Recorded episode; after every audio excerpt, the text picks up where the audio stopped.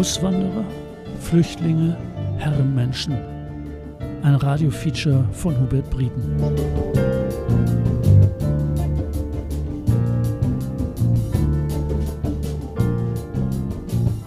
Schon in alten Zeiten strebten die Menschen nach einer besseren, einer neuen Welt, wo sie hofften, glücklich zu werden, und ihr Streben ist heute noch dasselbe. Leider ist trotz allem Streben noch wenig erreicht worden, da man lange die bessere Welt dort suchte, wo sie nicht zu finden ist. Und wenige noch heute wissen und begreifen, dass diese bessere Welt uns nah genug liegt, dass es nur eine Vereinigung der Unterdrückten, einer kräftigen Anstrengung bedarf, um sie zu erreichen. Freilich, diejenigen, welche glauben, man brauche nur zu suchen, nach Amerika zu wandern, um in die bessere Welt zu gelangen, irren gewaltig. Die bessere Welt findet man nicht, sie muss erkämpft werden, und nur wenn wir fest zusammenstehen und uns selbst helfen, so wird uns der Himmel helfen. Die guten Deutschen, denen es freilich in ihren mit 34 souveränen Fürsten und Fürstlein gesegneten, einigen und freien Deutschland gar nicht wohl zumute sein mag, hat ein besonderer Auswanderungstaumel ergriffen. Und leider werden von allen Auswanderern keine so betrogen, herumgeworfen, ausgezogen und misshandelt als gerade die Deutschen. Dieses Plädoyer gegen die Auswanderung und für politische und soziale Veränderungen schrieb Karl Schaper 1847. Neben Karl Marx und Friedrichs Engels war Karl Schaper Mitbegründer des Bundes der Gerechten und im Revolutionsjahr 1848 Vorsitzender des Kölner Arbeitervereins. Die antifeudale Revolution wurde niedergeschlagen, die Fürsten triumphierten und viele Menschen flohen vor der Repression ins Ausland, zum Beispiel nach London wie Karl Schaper oder auch in die sogenannte Neue Welt. Die gescheiterte Revolution beflügelte die Auswanderung nach Übersee, aber angefangen hatte alles schon viel früher.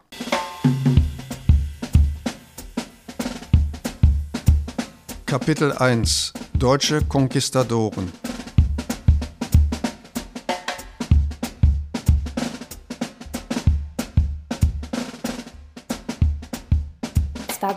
deutsche Landesfürsten oder die deutsche Zentralgewalt aufgrund ihrer relativen Schwäche nicht zu den Hauptakteuren und Profiteuren der kolonialen Eroberungen, dennoch waren Deutsche von Beginn an an Entdeckungen, Eroberungen, Unterwerfung der einheimischen Bevölkerung und der Besiedlung der überseeischen Kontinente beteiligt.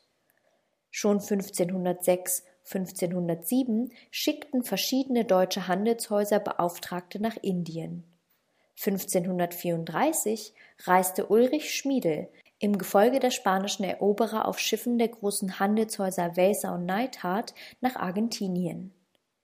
Die Welser finanzierten unter anderem die überseeischen Unternehmungen Karls V., die dafür 1526 Venezuela als Privatkolonie zugesprochen bekamen die jetzt unter dem deutschen Statthalter Ambrosius Dalfinger errichtete Gewaltherrschaft wurde von Bartolomé de las Casas als noch grausamer als die der Spanier beschrieben. Folter und Mord waren an der Tagesordnung, um die einheimische Bevölkerung zu unterwerfen und in die Sklaverei zu zwingen. Zu Tausenden wurden Menschen, die sich widersetzten, umgebracht. Der Handel mit indianischen und afrikanischen Sklaven erlebte unter der Herrschaft der deutschen Konquistadoren einen ungeheuren Aufschwung. Weil das Unternehmen finanziell nicht lohnte, gaben die Wälzer ihre Besatzung 1554 auf. Von den Nazis wurden die deutschen Gewalttäter als Kolonialpioniere gefeiert. 1548 bereiste Hans Staaten Brasilien und er veröffentlichte später ein Buch, in dem er über seine Erlebnisse berichtete. 1651 versuchte sich Jakob von Kurland in den atlantischen Dreieckshandel einzuschalten. Seine Schiffe erschienen vor Gambia, seine Leute errichteten Befestigungsanlagen auf St. Andreas und Bayona. Auch auf der westindischen Insel Tobago wurde ein Küstenstreifen okkupiert, aber Krankheiten und Geldmangel ließen den Vorstoß des Fürsten scheitern. Graf Kasimir von Hanau versuchte 1669 eine deutsche Kolonie in Guyana zu installieren und Friedrich Wilhelm von Brandenburg, der große Kurfürst, ließ 1683 die Festung Großfriedrichsburg an der afrikanischen Goldküste anlegen, als Ausgangspunkt für den von ihm organisierten Sklavenhandel Neben den Fürsten waren vor allem deutsche Kaufleute und Söldner auf allen Handels- und Kriegsschauplätzen vertreten. Norddeutsche Seefahrer beteiligten sich an Sklavenfahrten, vor allem der holländischen Flotte. 1683 siedelten sich die ersten 13 deutschen Familien in Pennsylvania an. Ständiger Arbeitskräftemangel führte noch vor dem Aufschwung des Sklavenhandels zum Versuch, Arbeitskräfte in Europa anzuwerben. Auch vor Deportationen schreckte man nicht zurück, aber der Bedarf an Kolonisten konnte so nicht gedeckt werden. Die Masse der meist aus ärmlichen Verhältnissen stammenden Emigranten konnten die Überfahrt nicht bezahlen. Werber, Agenten, Plantagenbesitzer, Schiffskapitäne oder Reeder finanzierten seit Beginn des 18. Jahrhunderts die Überfahrt und die Auswanderer mussten sich dafür verpflichten, diese Kosten in Übersee abzuarbeiten was meist jahrelange Zwangsarbeit bedeutete. Neben diesen Kontraktarbeitern gab es auch noch die sogenannten Redemptionists. Das waren Freizukaufende, die innerhalb einer bestimmten Frist, meist einem Monat, in Übersee eine Person finden mussten, die dem Kapitän oder Reeder die Schiffspassage bezahlte.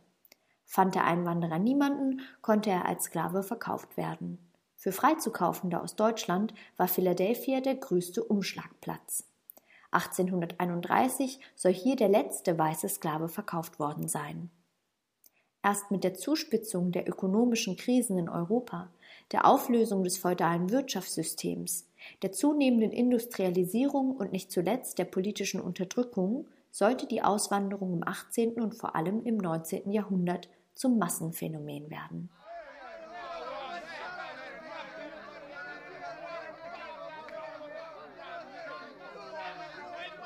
Der Schriftsteller Friedrich Gerstecker über die Situation auf dem Segelschiff Constitution, das 1837 in Bremerhaven Auswanderer und Auswanderinnen an Bord nahm. Es ist gar nicht möglich, die Unordnung, die jetzt entstand, zu beschreiben.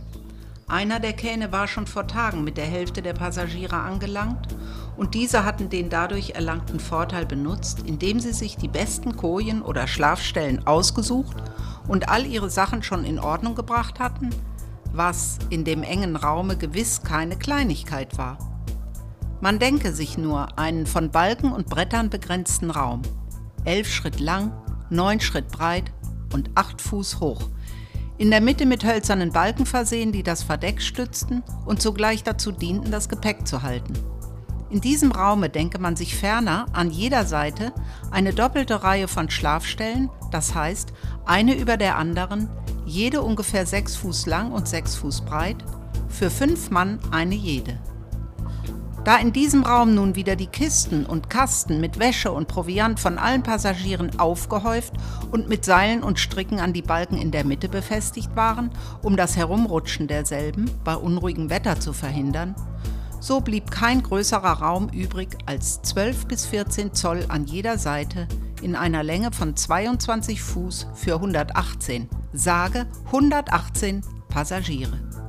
Ich wollte es erst gar nicht glauben, dass wir in dem kleinen Raume in solcher Masse beisammen waren. Als ich den Raum, die darin herumkriechenden und kletternden Gestalten, denn es herrschte des nassen Wetters wegen ein gewisser Dunst im Zwischendeck, nun betrachtete, kamen mir so sonderbare Ahnungen von dem Wälzen und Schaukeln des Schiffes, von dem Losgehen der Seile, welche die Kisten und Koffer hielten, von dem Herumfliegen des Gepäcks, von Seekrankheit und Erbrechen, auf das die in einer wahren Unzahl von vorhandenen zinnernen Geschirre wehmütig zu deuten schien, vor die Seele, dass ich schnell hinan aufs Verdeck kroch.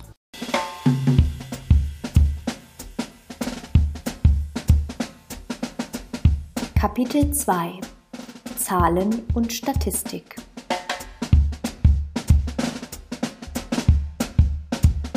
Von 1800 bis 1914 verließen 5,5 Millionen Menschen Deutschland, um sich auf Dauer in Übersee anzusiedeln.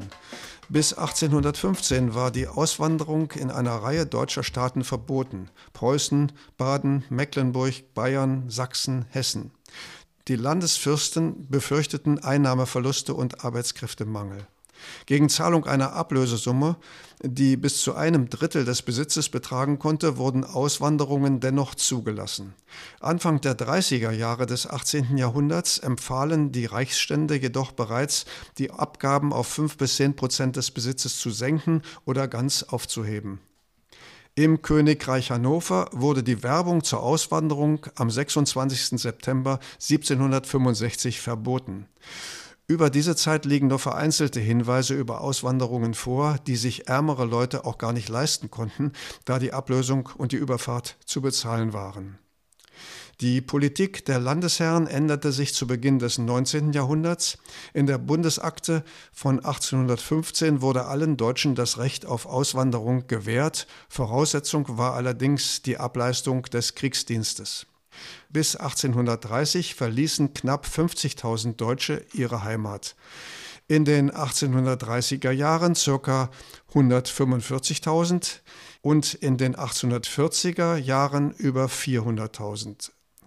Zwischen 1830 und 1869 sind wahrscheinlich fast 2,5 Millionen Menschen aus den deutschen Staaten ausgewandert.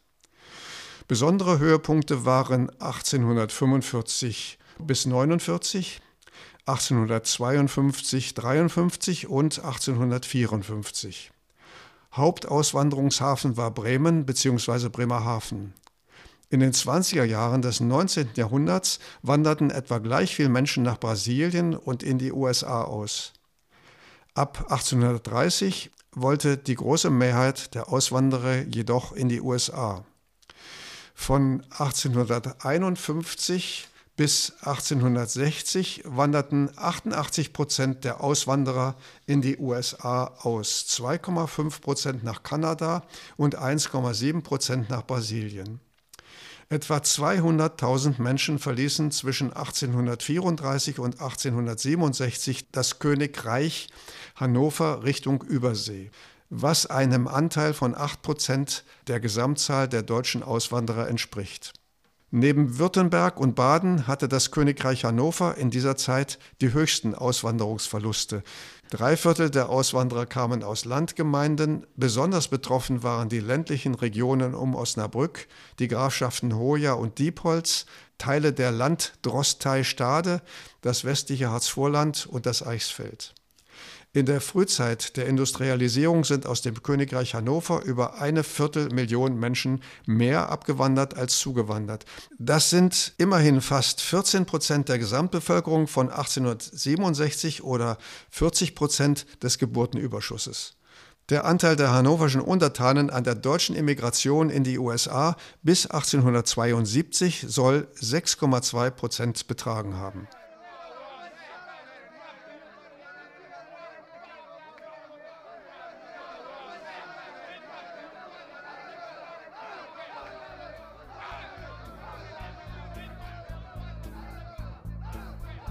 Schon ein paar Tage hatte es gedauert, als endlich der Lotse an Bord kam und die Anker gelichtet wurden. Jetzt ward Leben im Schiffe und alles war froh und munter. Keines wollte unten im Raum bleiben, das ganze Verdeck war voller Menschen. Mit ziemlich gutem Winde segelten wir aus und waren in kurzer Zeit in der Nordsee. Der Landstreifen, den wir sahen, wurde schmäler und schmäler, der Lotse ging in seinen kleinen Kutter und verließ uns. Auch dies Fahrzeug wurde kleiner und kleiner. Jetzt schaute nur noch ein dünner blauer Streifen mit einem schwarzen Punkte daraus hervor. Es war der Kirchturm von Wangerooge und auch dieser wurde endlich immer nebliger und unbestimmter. Dort schwand die Heimat, das verlassene Vaterland in der blauen Ferne. Dort, hinter jenen dünnen Wolken, die sich auf dem Wasser lagerten, lebte alles, was mir auf dieser Welt lieb und teuer war alles. Und ich hatte nicht einmal eine Träne, als das letzte vom heimischen Strande im Nebel zerfloss, keine Träne, als ob der Quell versiegt sei, und mit trockenem Auge starrte ich noch lange, lange nach der teuren Himmelsgegend.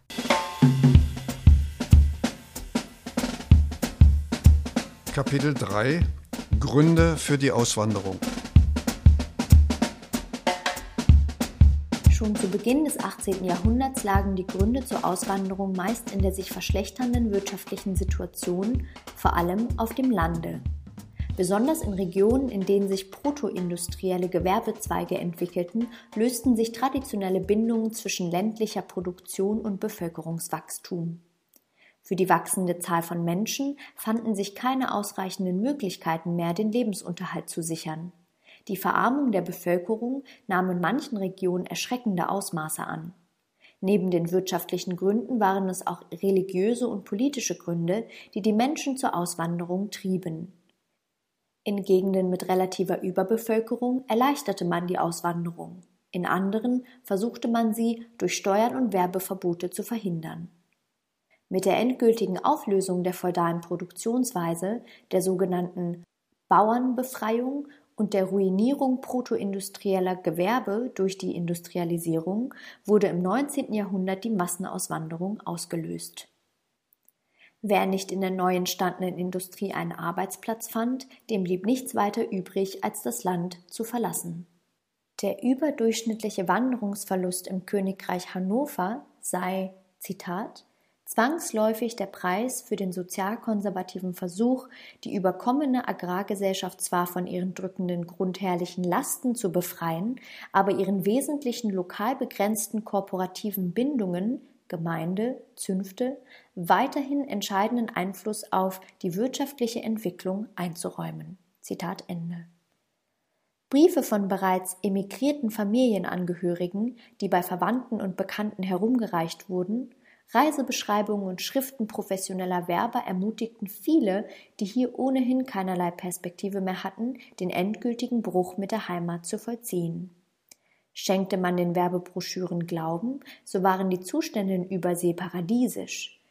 In einer Broschüre, die Mitte des 17. Jahrhunderts erschien und für die Auswanderung nach South Carolina, Pennsylvania und New York warb, hieß es beispielsweise Dahero auch derjenige, welcher wenig Land hat und nicht gerne über zwei oder drei Stunden des Tages arbeiten will, mit solcher wenigen Arbeit leichtlich leben kann. Vielfach wurden so völlig falsche Vorstellungen und Hoffnungen geweckt, die Desillusionierung war dann umso schmerzhafter. Schnell machte man in der neuen Heimat die Erfahrung, dass auch hier die Wohlhabenden bessere Möglichkeiten des Fortkommens hatten. Auf die Armen wartete oft jahrelange Kontraktarbeit oder Sklaverei. Viele fanden sich in der neuen Umwelt nicht zurecht und konnten sich in das vorgefundene soziale Gefüge nicht einpassen. In der zweiten Hälfte des 19. Jahrhunderts stellten die Immigranten in den USA einen großen Teil der Patienten in Nervenheilanstalten, viele gerieten mit den Gesetzen in Konflikt. Nicht selten ließen die US-Behörden solche Menschen zwangsweise zurück nach Europa transportieren. Neben den Armutsauswanderern gab es auch sozial Entwurzelte, Deserteure, Abenteurer und Kriminelle, die es zur Vermeidung weiterer Konflikte mit der Obrigkeit vorzogen, ihr Glück in den Kolonien zu wagen politische Dissidenten, sozial Unangepasste, Häftlinge aus Strafanstalten und Arbeitshäusern wurden zur Vermeidung weiterer Schwierigkeiten und Kosten von den hannoverschen Behörden gerne nach Übersee abgeschoben. Erst die britische Kontinentalsperre unterbrach diese Art der Sozialpolitik. Freiwillige und zwangsweise Auswanderungen wurden durchaus als Mittel zur Entschärfung sozialer und politischer Konflikte eingesetzt. In einem Buch über Auswanderungen aus dem Jahre 1827 beispielsweise setzt sich der Verfasser Brauns dafür ein, Auswanderungen zu fördern. Dadurch könnte eine gleiche Anzahl überflüssiger Menschen, welche sonst zum Kriegsführen dienten, freiwillig und ohne Blutvergießen abgeführt und der Friedenszustand noch lange erhalten werden. Durch eine solche freiwillige, ungehinderte Ableitung des Gärungsstoffes wird aller Keim zur Revolution entfernt. Also auch das Kriegführen wurde als bevölkerungspolitische Maßnahme begriffen. Die massenhafte Vermietung von Söldnern an England, die im amerikanischen Unabhängigkeitskrieg gegen die rebellische Kolonie eingesetzt wurden, kann zumindest teilweise als Zwangsauswanderung betrachtet werden. Auf den Umstand, dass deutsche Landesherren daran fürstlich verdienten, machte Christian Friedrich Daniel Schubert 1776 aufmerksam. Hier ist eine Probe der neuen Menschenschatzung. Der Landgraf von Hessen-Kassel bekommt jährlich 450.000 Taler für seine 12.000 tapferen Hessen, die größtenteils in Amerika ihr Grab finden werden. Der Herzog von Braunschweig erhält 56.000 Taler für 3.964 Mann Fußvolk und 360 Mann leichter Ratterei, wovon unfehlbar sehr wenige ihr Vaterland sehen werden. Der Erbprinz von Hessen-Kassel gibt ebenfalls ein Regiment Fußvolk ab, um den Preis von 25.000 Taler. 20.000 Hannoveraner sind bekanntlich schon nach Amerika bestimmt und 3.000 Mecklenburger für 50.000 Taler auch. Nun sagt man, der Kurfürst von Bayern werde ebenfalls 4.000 Mann in englischen Sold geben. Ein furchtbarer Text zu Predigten für Patrioten, denen ins Herz pocht, wenn Mitbürger das Schicksal von Negersklaven haben und als Schlachtopfer in fremde Welten verschickt werden. Möglicherweise hat die Massenauswanderung dazu geführt, dass in Deutschland keine erfolgreiche Revolution stattgefunden hat. Andererseits führte die gescheiterte Revolution von 1848 zum Anwachsen der Auswanderung. Interessant ist der Vergleich mit Frankreich. Hier hatten Auswanderungen nie die Bedeutung wie in Deutschland.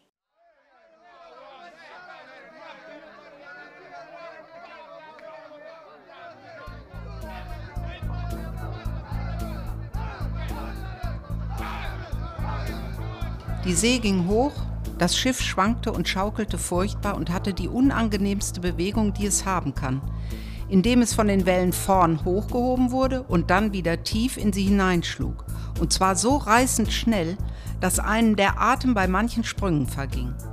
Diese Bewegung blieb nicht ohne Folgen. Der Magen der meisten unserer lieben Unglücksgefährten, zwar an eine anständige Bewegung, aber keineswegs an dieses Herumwerfen und Auf- und Abschütteln gewöhnt, revoltierte und fürchterlich war das Resultat. Nun kam auch noch hinzu, dass sich der Himmel umwölkte und der Regen am nächsten Tage in Strömen herunterfloss. Fast war es in dem engen Raume mit all diesen Kranken nicht auszuhalten, aber auch das Nasswerden war unangenehm und wir fingen an, uns samt und sonders höchst unbehaglich zu befinden. Doch fanden sich am Sonntagnachmittag zuerst einige Gruppen hier und da zusammen. Die Leute fühlten, dass sie verzweifeln müssten, wenn sie nicht gesellig würden. Dennoch störte ein plötzlicher Ausbruch der Seekrankheit gar oft ganz fröhlich begonnene Unterhaltungen. Die Herzhaftesten wagten nun auch schon wieder ein wenig aufs Deck zu gehen, mussten aber manchmal ihre Kühnheit teuer büßen, wenn eine etwas außergewöhnlich große Welle, vom Schiff gebrochen, über das Deck fegte und alle in ihrem Bereiche befindliche bis auf die Haut durchnässte. Da erst fühlte ich die Wohltat eines Mantels.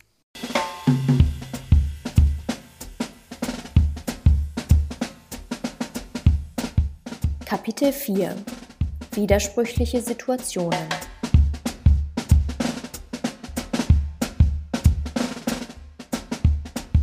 Die Masse der Auswanderer hatte Deutschland aus wirtschaftlichen Gründen verlassen. Sie gehörten zu den Unterprivilegierten und Verarmten, die keine Möglichkeit mehr fanden, ihren Lebensunterhalt zu verdienen. Unter katastrophalen Bedingungen wurden sie nach Amerika verschifft und die Lebensverhältnisse und Abhängigkeiten in Übersee unterschieden sich vielfach kaum von denen im Herkunftsland. Innerhalb der Kolonialgesellschaften waren gerade die Armen wieder der letzte Dreck. Wieder hatten sie Zwangsarbeiten zu verrichten, dennoch waren sie Teil der weißen Gesellschaft, trugen dazu bei, die einheimische Bevölkerung zu dezimieren, profitierten von der afrikanischen und indianischen Sklavenarbeit oder wurden als Aufseher eingesetzt. Schon im ältesten in Niedersachsen erhaltenen Brief einer nach Pennsylvania ausgewanderten Frau vom 12. März 1700 wird betont, dass die Indianer in den letzten 20 Jahren so dezimiert worden seien, dass man kaum noch welche zu Besicht bekäme. Es sei also Gottes Absicht, Amerika den Europäern als seinen Kindern zur Zufluchtsstätte zu geben. Weiße Männer und Frauen fühlten sich in der Regel Indianern und Afrikanern gegenüber überlegen. Sie glaubten, Vertreterinnen einer höher stehenden Kultur zu sein, die den Wilden erst beigebracht werden musste, soweit diese überhaupt als aufnahmefähig dafür eingeschätzt wurden. War dieses Sendungsbewusstsein und Überlegenheitsgefühl zunächst religiös motiviert, wurde es schließlich im 19. Jahrhundert zunehmend rassisch-biologisch begründet. Dabei kamen die weißen Siedler in der Neuen Welt gelegentlich schlechter mit den Lebensbedingungen zurecht als afrikanische Sklaven. Obwohl sie zahlenmäßig keine große Rolle spielte, wird die widersprüchliche Situation von EinwanderInnen am Beispiel der Auswanderung nach Jamaika besonders deutlich. 1834, 1835 und 1838 wanderten insgesamt 1210 Menschen aus Norddeutschland auf die britische Karibikinsel aus, von denen viele den unteren gesellschaftlichen Schichten angehörten, sich die Überfahrt nicht leisten konnten und deshalb gezwungen waren, Arbeitskontrakte zu unterschreiben. Die Auswanderer stammten aus dem nördlichen Hannover und Braunschweig, aus Westfalen, Hessen und Südhannover, dem Weserbergland, aus den Regionen Kassel und Minden. Da in Jamaika 1834 die Sklaverei aufgehoben werden sollte, wurden auf den Zuckerplantagen dringend billige Arbeitskräfte benötigt und es sollten weiße Arbeitskräfte sein, die man gegebenenfalls als Bollwerk gegen befürchtete Übergriffe und Aufstände der freigelassenen Sklaven einsetzen könnte.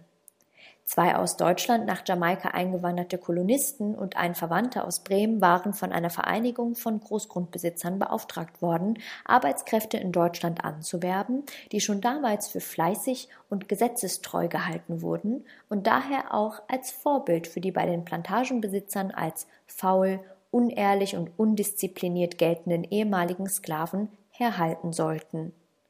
Von den Hintergründen der Anwerbung und den politisch-sozialen Verhältnissen auf Jamaika erfuhren die zukünftigen Siedler von den Werbern anscheinend nichts, vielmehr wurden verlockende Angebote unterbreitet.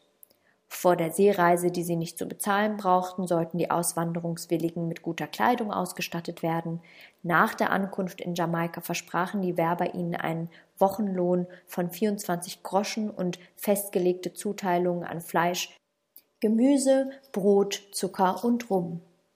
Darüber hinaus sollten eine Wohnung, ein halber Morgen Garten sowie ein halber Morgen Ackerland gestellt werden. Dafür sollten die Angeworbenen mit einer Fünf-Tage-Woche fünf Stunden täglich arbeiten und nach fünf Jahren sollten Häuser, Garten und Land in ihr Eigentum übergehen. Von diesen Versprechungen wurden allerdings nichts oder wenig eingehalten. Die Siedler beschwerten sich beim Gouverneur der Insel, dass ihnen weder Land zugeteilt worden sei, noch die Häuser fertiggestellt seien. Die aufgebrachten Menschen versuchten einen der Anwerber, die bei dem Geschäft gut verdient hatten, schließlich zu hängen. Viele Einwanderer bezahlten die unzureichende Versorgung und die ungewohnten klimatischen Bedingungen mit dem Leben. Als es schon zu spät war, erschienen in verschiedenen auch deutschen Zeitungen Artikel, die vor der Auswanderung nach Jamaika warnten und auch das Innenministerium des Königreichs Hannover schloss sich den Warnungen an. Nur wenigen EinwanderInnen gelang es, in Jamaika Fuß zu fassen. Für viele war die Insel Durchgangsstation in die USA. Schon 1836 hatten mehr als die Hälfte die Insel wieder verlassen. Gelohnt hatte sich diese Einwanderungswelle vor allem für die Werber, die Reedereien und Großgrundbesitzer.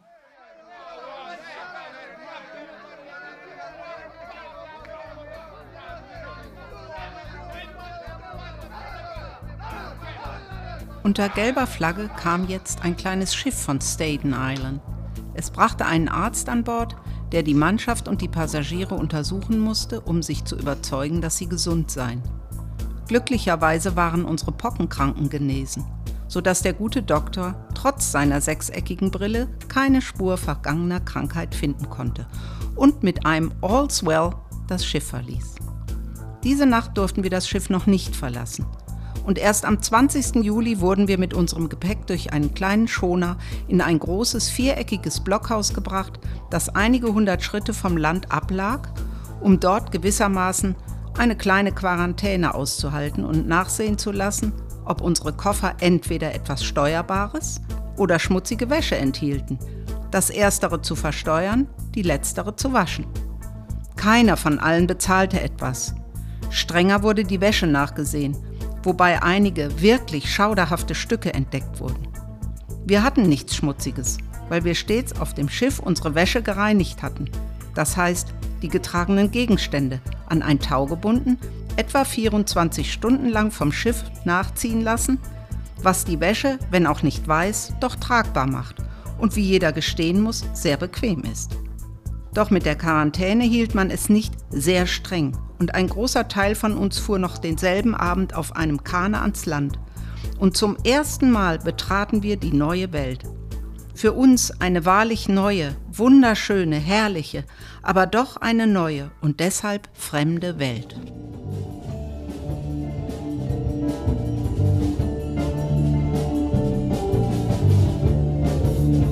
Auswanderer, Flüchtlinge und Herrenmenschen. Ein Radiofeature von Hubert Brieden. Sprecherinnen und Sprecher Ava Nagipur, Ela Kleinecke und Axel Kleinecke. Musik Moritz Dortmund und Scarafone. Produktion, Redaktion international von Radio Flora im Rahmen des Projektes Weiß auf Schwarz, Geschichte von Ungleichheit und Rassismus in Kooperation mit dem Arbeitskreis Regionalgeschichte und mit Unterstützung des Bildungswerkes Verdi, des Kulturbüros Hannover und der Rosa-Luxemburg-Stiftung Niedersachsen. Hannover 2020.